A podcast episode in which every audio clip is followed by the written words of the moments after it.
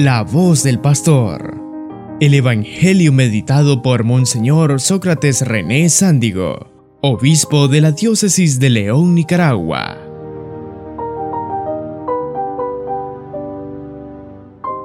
En la carta a los hebreos hay una frase lapidaria que dice, de muchas maneras habló Dios antiguamente pero en los últimos tiempos nos ha hablado en la persona de su Hijo Jesucristo. Y en la primera lectura de hoy del libro del Éxodo, encontramos una de esas formas antiguas como Dios ha hablado a la humanidad, dando un paso, porque hasta ahí ver a Dios cara a cara, en la interpretación de los creyentes significaba morir. Pero aquí, en esa tienda, Moisés dice, hablaba con Dios cara a cara en una comunicación fluida. Hasta lo dice la lectura, que hablaba con Moisés Dios cara a cara como habla un hombre con su amigo. Este elemento es interesante. Ya se puede ver, se puede ver a Dios cara a cara. Ya no hay miedo de verlo. Pero no todo el mundo. Siempre había un intermediario y en este caso Moisés que fluidamente se comunica con Dios. A nosotros nos cuesta, a los apóstoles también, por eso a Jesús le dijeron, le, dijeron, enséñanos a orar. Y es por eso que nosotros utilizamos subsidios para hablar con Dios. Nos encantan las oraciones prefabricadas. ahí andamos recogiendo estampitas con oraciones para repetirlas. Pero también nosotros podemos acuñar nuestras propias oraciones y diario, y diario. Mm, ayudémonos con subsidios, pero fabriquemos también nuestras propias oraciones. Nosotros, así como hablamos con la vecina, podemos hablar con Dios. Si a la vecina le contamos nuestras preocupaciones, si al amigo, a la amiga le contamos nuestras necesidades, pues también con Dios se puede hacer.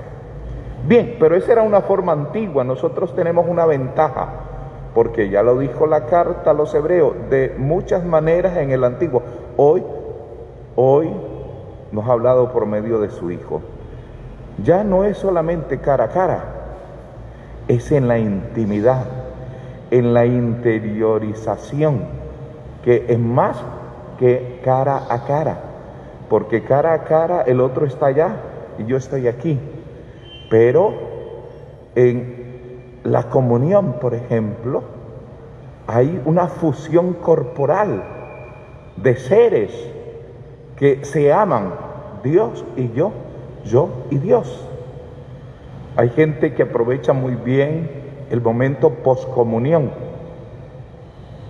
Comulgan, van, algunos se arrodillan, otros se sientan y se concentran en ese hablar con el ser que está allí contigo, que ha querido entrar a tu vida. Es la oración poscomunión. Es el momento íntimo con Dios en el que dialogas con Él en la liturgia a veces se nos critica porque los tiempos de silencio nos dan miedo. Los coros son especialistas en llenar los espacios de silencio porque creen que es tiempo perdido. Y no es así. En la liturgia hay momentos de silencio importantísimos. Se puede cantar en ese momento poscomunión, pero también es bueno dejar ese espacio para que Dios en mí me hable y yo en él le hable. Es la forma que superó ese cara a cara del Antiguo Testamento, porque Jesús asumió corporeidad, cuerpo, y desde allí se comunica con nosotros. Por eso su presencia en el Santísimo no es simbólica, es real, es real, supera el simbolismo. El simbolismo está representado por signos, por signos, detrás de los cuales hay una realidad. Pero en el caso de la presencia de Jesús sacramentado no es símbolo, es real y realmente entra en mí y por ende es la nueva forma de comunicarse con Dios.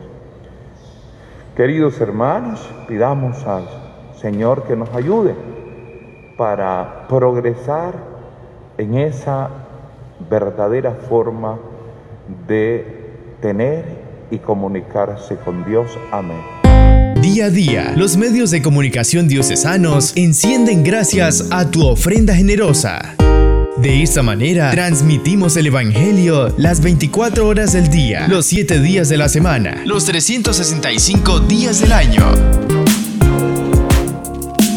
Ofrenda nuestra cuenta en Córdoba 10 01 02 00 01 48 86 a nombre de Radio Magnífica en el Banco de la Producción.